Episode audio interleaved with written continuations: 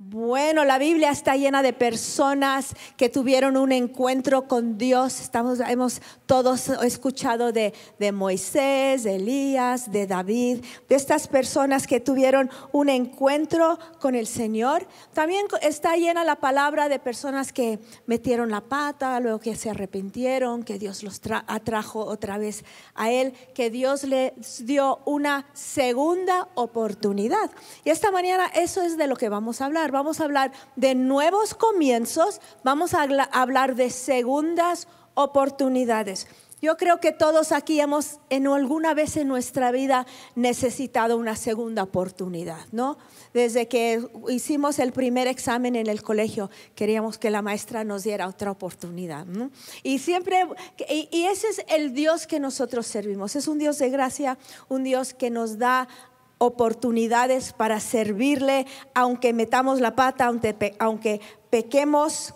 Y esta mañana vamos a hablar acerca, no de personas del Antiguo Testamento que tuvieron un encuentro con Dios, vamos a hablar acerca de personas en el Nuevo Testamento que tuvieron un encuentro cara a cara con Jesús.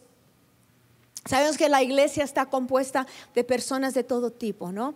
A veces, yo me acuerdo una vez en Madrid, fueron un grupo de personas habían terminado de evangelizar y querían hacer algo y fueron a, buscar, a, jugar boliche, no sé qué, y entraron en un, en un lugar donde ya era tarde, eran los únicos, y estaba una mujer de 60, un niño de 12, un mexicano, un americano, cinco españoles, bueno, y el hombre después de que todos estaban jugando y pasándolo bien, dicen, ¿y vosotros qué club son? Porque parece tan raro, ¿no? Que gente de tantas edades y tantos trasfondos lo pasen tan bien juntos. Y es solo en la familia de Dios, es en la iglesia. Es algo que, que uh, he estado con mi hija, vimos eh, y cruzó la calle un grupo un poco así, ¿no? De todas las edades, de diferentes lugares. Y dijo mi hija, dijo, mira mamá, una iglesia.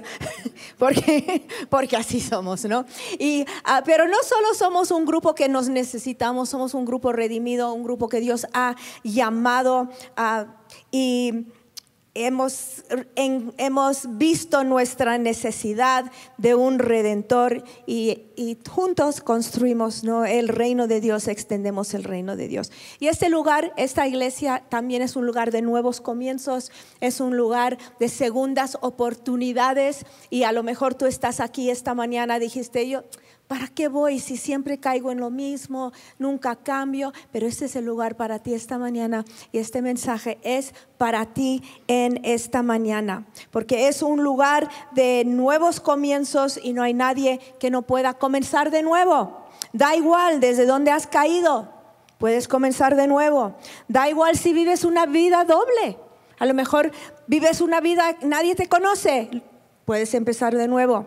O a lo mejor eh, vives en hipocresía, estás aquí, eres un poco hipócrita o muy, muy hipócrita, también Dios puede, puedes empezar de nuevo. Si tienes adicciones, pecados, puedes empezar de nuevo. Claro que sí, por lo que Jesús ha hecho por nosotros, ¿no? Y si tú esta mañana estás totalmente hecho polvo, destrozado, has venido a un lugar perfecto y para escuchar este mensaje. Ahora dices, pues yo ni soy ni, muy malo ni muy bueno, yo soy una persona así normalita, trabajadora, hago todo pues más o menos bien dentro de lo que se puede. Pues sabes que también Dios está aquí, a ti te da una nueva oportunidad. Y como cristianos, cada vez que suena el despertador por la mañana o cada vez que te levantas, es un día nuevo para recibir de Dios y, y y hacer las cosas como Él nos lo pide. Cada mañana, cada día es una nueva oportunidad con Dios para ver cosas nuevas en nuestras vidas y seguir en ese camino de transformación y de cambio. Él nos enseña a diario andar con Él. Él nos enseña a diario a confiar en Él. Porque desafortunadamente muchos cristianos viven una vida de derrota y lo ven como algo tan normal. Hay cristianos que nunca cambian. Tienen la misma petición de oración que tuvieron hace 30 años cuando conocieron al Señor. Pasan y dicen, ora por mi hijo. Este es el mismo hijo por el que estaba orando, orando 30 años. Sí, es el mismo. No, no cambian ni su oración ni su vida y nosotros no somos esas personas. No somos esas personas. Nosotros somos esas personas que se agarran a Dios, que, que no aceptan la derrota, que dicen, hoy no estoy muy bien, pero esto no es mi vida. Hoy no, no siento que tengo mucha fe, pero esta no es mi vida. Yo soy una persona de fe, yo soy una persona de victoria. ¿Mm? Dios desea darnos a todos libertad y pide, solo nos pide pues nuestra cooperación, nos pide de nuestro tiempo para escucharle, para, para, ah, para estar con Él, para orar, por alabar. Nos pide tiempo a solas donde podemos escuchar su voz, nos pide confianza y también nos pide pues nuestra cooperación. Pero da igual cómo llegas, Dios desea hacer nuevas cosas en ti, nuevas cosas a través de mí, de ti, nuevas cosas a través de mí. Yo quiero que Él haga cosas nuevas en mí. Yo no quiero quedarme como soy hoy. Yo quiero que Dios siga obrando en mi vida y haciendo cosas fabulosas en mí. Así que Cristo pagó la victoria en la cruz por nosotros. Él nos redime redime hasta la situación más complicada. No desea que nos quedemos como estemos, que te quedes como estás. Su deseo es una vida de victoria, de crecimiento, una vida de fruto. Y lo bueno con Dios es que no hay caso perdido. Y esta mañana tenemos esta, este mensaje de esperanza. Yo siempre le doy gracias a Dios que Él no se ha rendido conmigo, ¿no? Gracias Señor por una vez más tenerme paciencia, una vez más ayudarme, una vez más perdonarme, una vez más levantarme. Dios no se rinde con ninguno de nosotros y su deseo es que sigamos creciendo y que demos fruto en nuestra vida. Él es el gran reparador de vidas destruidas, restaurador de vidas desilusionadas y da vida a los cansados del camino y ilusión a los aburridos. A veces es lo que necesitamos, ¿no? Ay, esto otro día más, esto ya me lo sé, esto ya... No, Él quiere devolvernos la ilusión de cada día. La Biblia dice que si alguno está en Cristo, nueva criatura es, segundo de Corintios 5:17 dice, de modo, si alguno está en Cristo, nueva criatura es, las cosas viejas pasaron, he aquí, todas son hechas nuevas. Entonces a veces parece que sabemos este versículo, pero nos sentimos como muy viejos, que como que todo no es hecho nuevo, que ah, seguimos en más o menos igual. Y aunque ves algo en lo espiritual, no lo vives en lo práctico. Hay personas que han sido perdonadas, dicen que han sido perdonadas, entienden que Dios llevó su culpa y su pecado en la cruz, pero no viven como personas perdonadas. No viven como alguien que Dios les ha levantado la carga, como, como alguien que Dios les ha lavado la conciencia, conciencia. No van por la vida con la cabeza en alto y los hombros atrás, diciendo yo vivo como un hombre perdonado. Y sabes que el perdón de Cristo le costó todo. Por eso podemos vivir como personas perdonadas. Entonces, tú sabes que Dios te ha liberado, pero si no has experimentado esa liberación que Dios desea que recibas, pues hay que cambiar algo con la ayuda y la gracia de Dios. Como dije, no hay nadie más demasiado difícil para Dios. Entonces vamos a mirar algunos encuentros que Jesús tuvo con personas en el Nuevo Testamento de todo tipo de que después del encuentro con Él reaccionaron a ese encuentro, respondieron a ese encuentro y hubo cambios en su vida. Todo tipo de persona fue tocado por Jesús en los evangelios y todo, todo tipo de persona está bienvenido hoy al corazón de Dios, a la iglesia de Dios, a este mismo lugar. Todo el mundo está más que bienvenido. Aquí en Conquistando estás bienvenido, da igual de dónde vienes, estás bienvenido aquí. Vamos a empezar con un encuentro que Jesús tuvo con un hombre corrupto, ¿vale? Un hombre que la gente odiaba. por su mala forma de vivir, a Lucas 19.1, vamos a ir ahí, donde dice, Jesús entró en Jericó. Ahí vivía Saqueo, un hombre muy rico que era jefe de los cobradores de impuestos. Saqueo salió a la calle para conocer a Jesús, pero no podía verlo, pues era muy bajito y había mucha gente delante de él. Entonces corrió a un lugar por donde Jesús iba a pasar para poder verlo. Se subió a un árbol de higos y cuando Jesús pasó por ahí, miró hacia arriba y le dijo, Saqueo, bájate ahora mismo, porque quiero hospedarme en tu casa.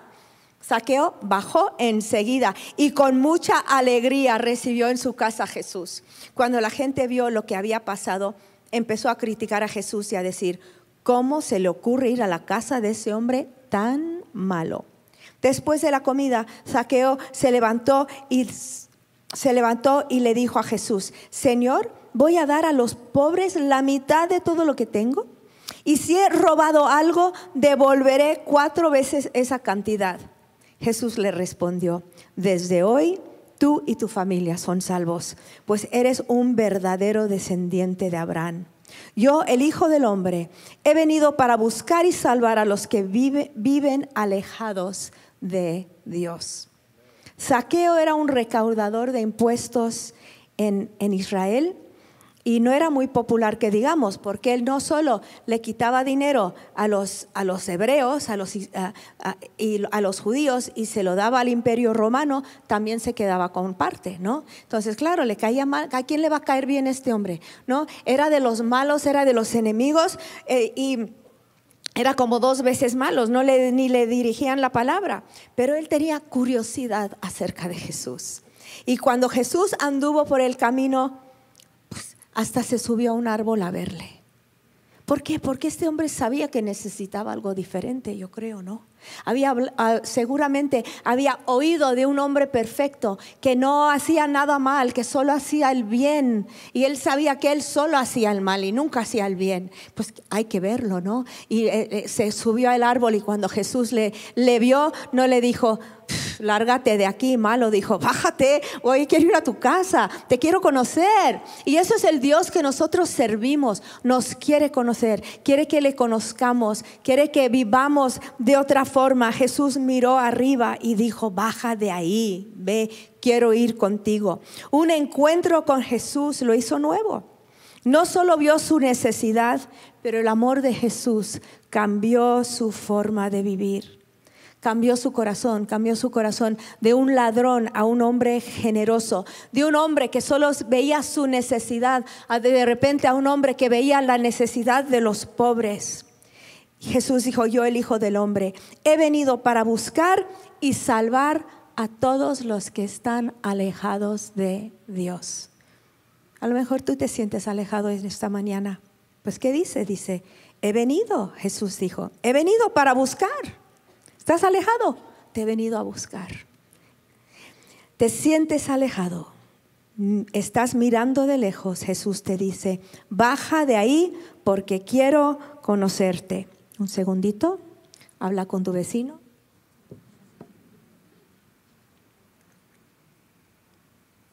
Sigue hablando.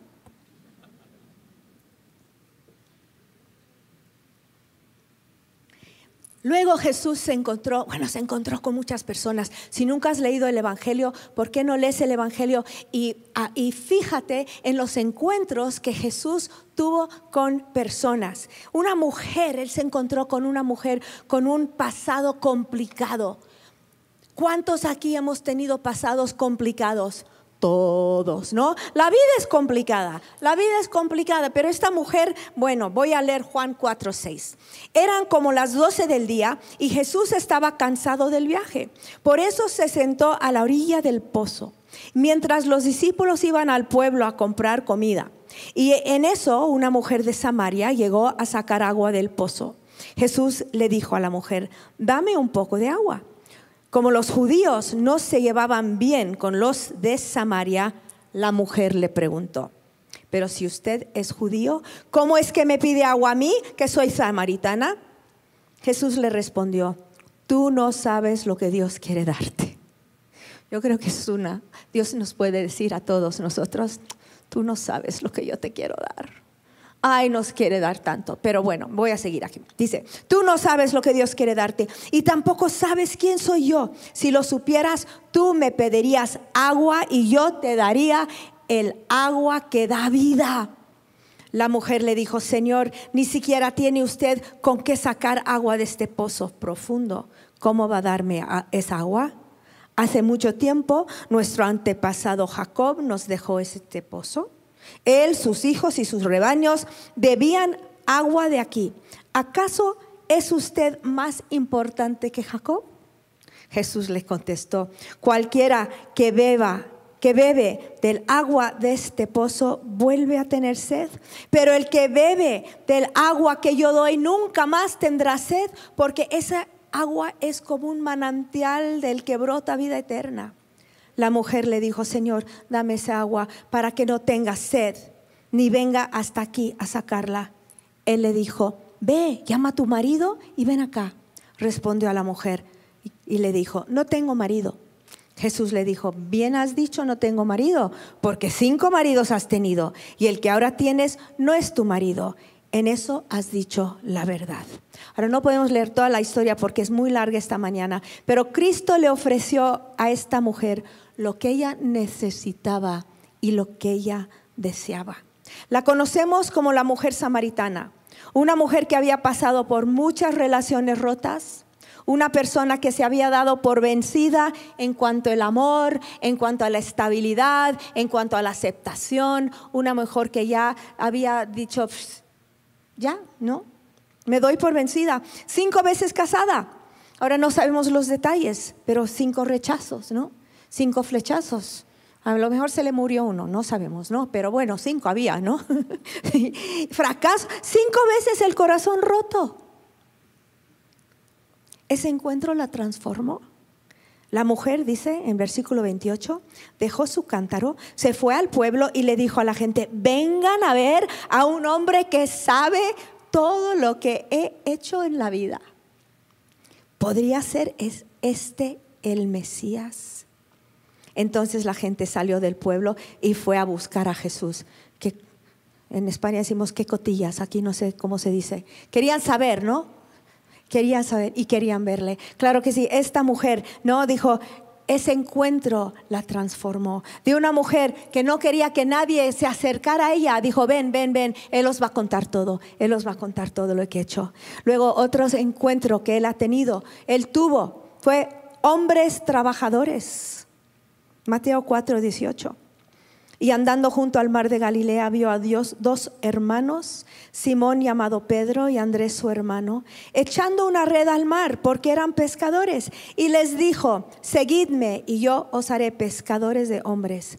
Entonces ellos, dejando al instante las redes, le siguieron. Y pasando de ahí, vio a otros dos hermanos, Jacobo, hijo de Zebedeo, y Juan, su hermano, en la barca con su padre Zebedeo, revendando sus redes y los llamó. Y ellos, dejando al instante la barca y a su padre, le siguieron. A ver, estos hombres ni eran recaudadores de impuestos, ni habían tenido cinco parejas. Eran hombres trabajadores, normales, ah, buenos ciudadanos, estaban en el negocio familiar, no hacían daño a nadie, eran muy normalitos, como la mayoría de nosotros, ¿no? Pues muy normalitos. Ahora quizás que dices, bueno, si Dios estuviese pasando hoy por aquí, por las calles, a lo mejor Él vería dos hombres en una obra y diría, sígueme, ¿no? Dos hombres trabajadores intentando pues sustentar a su familia o dos meseras saliendo de una cafetería, seguidme, ¿no? Él estaba ah, hablando con, con personas normales algo que me gusta mucho, dice, Jesús vio a dos hermanos. Jesús nos ve. Jesús te ve. No eres uno entre muchos, no eres uno más. Jesús te ve. Dice, vio a dos hermanos y les dijo, seguidme. Nos ve. No tenemos que estar en el pozo del pecado. No tenemos que estar tan destrozados. No tenemos que estar tan necesitados en cuanto el, el mundo piensa que es una persona necesitada. Simplemente tenemos que tener hambre y sed y saber que Dios nos ve y que Él y decir, Señor, renuévame, dame un nuevo comienzo. Porque cuando una persona normalita, honesta, ni muy malo, ni muy bueno, tiene un encuentro con Jesús, su vida, ¿qué, qué cambia? A lo mejor no deja de drogarse porque nunca se ha drogado. A lo mejor nunca deja, no deja de robar porque nunca ha robado. Pero ¿qué pasa en su vida? Dios le da propósito. Dios toma una vida y le da razón de vivir. El trabajo aburrido se convierte en un ministerio. ¿Mm? Su trabajo se convierte en un púlpito. Ese trabajo aburrido donde dice, veo las mismas personas todos los días, hago lo mismo todos los días, pues ya cuando Jesús entra en una vida normal, te cambia, te transforma y de repente tú vas al trabajo con otra expectativa.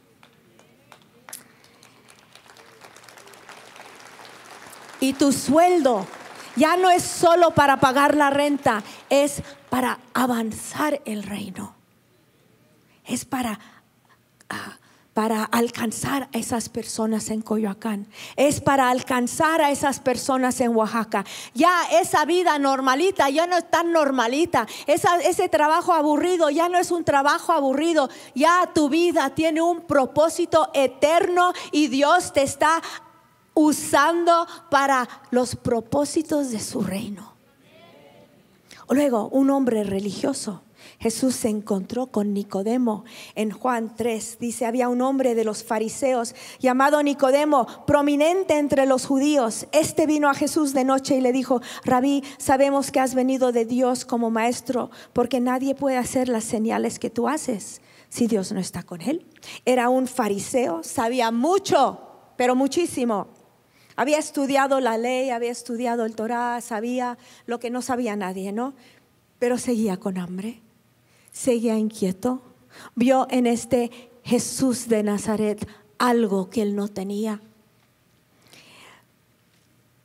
Tenía sed. Vino de noche y Jesús le habló directo y claro. Cortó por la religiosidad, por su preparación y dice, tú, tú que sabes tanto, no sabes lo, lo, lo más esencial de la vida, que es recibir la vida eterna. Tú eres maestro de Israel y no entiendes estas cosas. Jesús se encuentra con un hombre religioso y transforma su vida. Un estudioso religioso.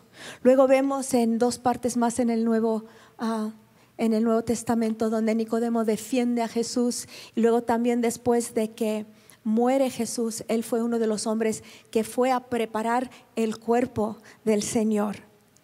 Eh, después de esa noche, él ya no fue el mismo. Su religiosidad se convirtió en algo diferente, en una realidad. Luego vamos a ver un mendigo desesperado en Lucas 8:35. Y aconteció que al acercarse a Jericó, un ciego estaba sentado junto al camino mendigando. Al oír que pasaba una multitud, preguntaba qué era aquello y le informaron que pasaba Jesús de Nazaret. Entonces gritó diciendo, Jesús, hijo de David, ten misericordia de mí.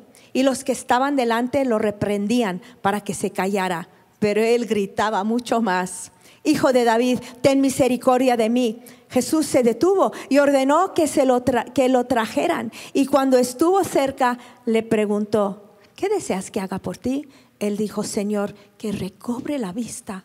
Jesús entonces le dijo, recibe la vista, tu fe te ha sanado. Y al instante recobró la vista y le seguía, y le seguía glorificando a Dios. Cuando toda la gente vio aquello, dieron gloria a Dios. Ahora lo estoy leyendo y me pregunto si son los mismos que le dijeron que se callara, ¿no? ¿Cómo cambiaron de pensar? Bueno, le reprendieron, cállate. Pero ¿qué hacía él? No dijo, bueno, no, no, gritaba más. Jesús le pregunta, ¿qué deseas que haga por ti? Necesitamos desesperarnos por las contestaciones de oración. Necesitamos desesperarnos por un encuentro con Jesús. Necesitamos desesperarnos para recobrar la vista. Necesitamos, ¿qué quieres de mí? Mi vista.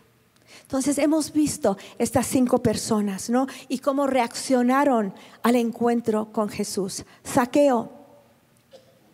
El amor de Dios transformó su amor al dinero en amor a las personas. La mujer samaritana, el amor de Dios le borró la vergüenza. Se abrió en, en transparencia. Dijo, me ha dicho todo lo que he hecho. Lo contó el religioso. Reconoció que no sabía todo, reconoció su vacío, se humilló, preguntó. Los pescadores dejaron todo para seguirle y el ciego desesperado no se cayó hasta ver la respuesta. La vida cristiana, amigos, es más que oír y oír y orar, cantar.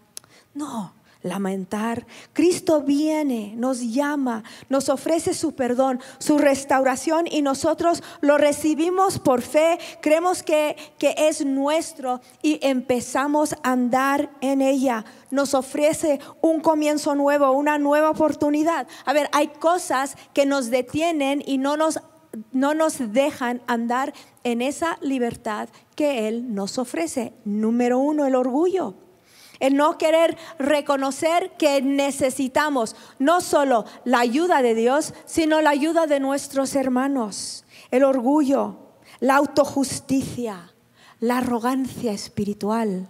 Mm, a mí nadie me va a decir nada si yo llevo más tiempo en el Señor que todos estos.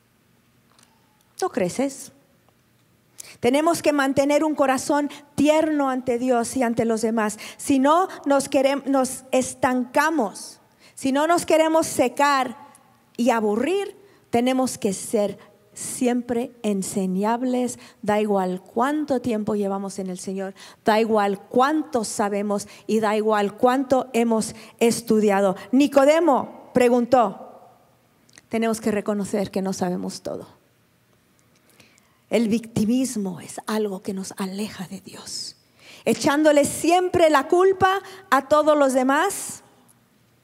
Él, ella, ellos. No, nos estancamos. No nos responsabilizamos por nuestras acciones. A ver, la mujer samaritana fue y llamó a otros y les dijo, ven a escuchar al que sabe todo lo que he hecho. No dijo todo lo que me ha pasado. Cinco veces había estado casada. ¿Te imaginas cuántas cuñadas tuvo? Un montón. Le habrán hecho de todo, ¿no? ¿Cuántas suegras? ¿Cuántos cuñados? Uh, ¿Cuánta gente? No. ¿Tú crees que no pasó algo esa mujer? No, pero no dijo, ven, escucha, que ven, te va a contar por qué estoy como estoy, por todo lo que me han hecho. Ella dijo, ven, te va, a, te va a contar todo lo que he hecho. Yo soy la que necesita a Dios.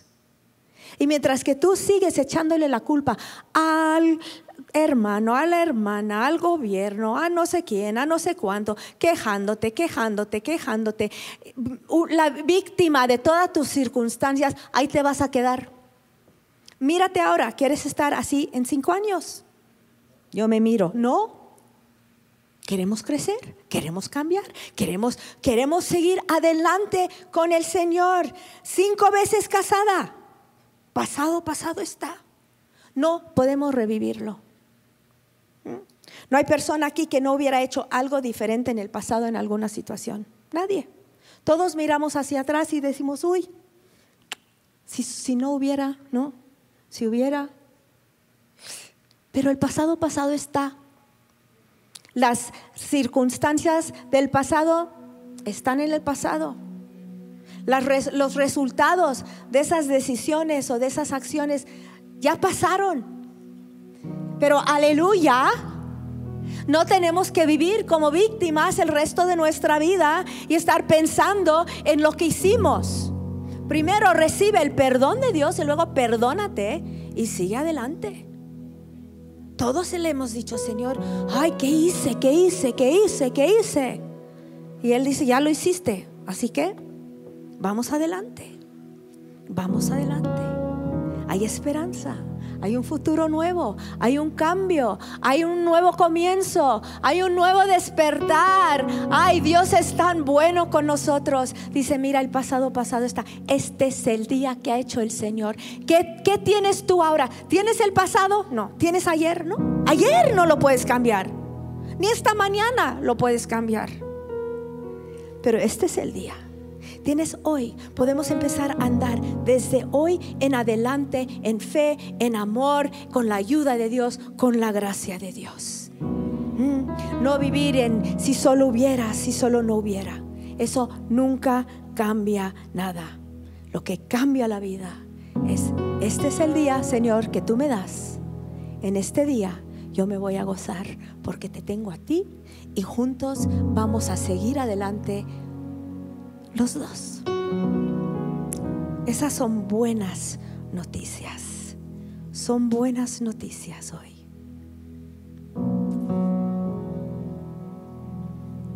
También si vives con rencor, pues sabemos que eso cierra la puerta del cielo.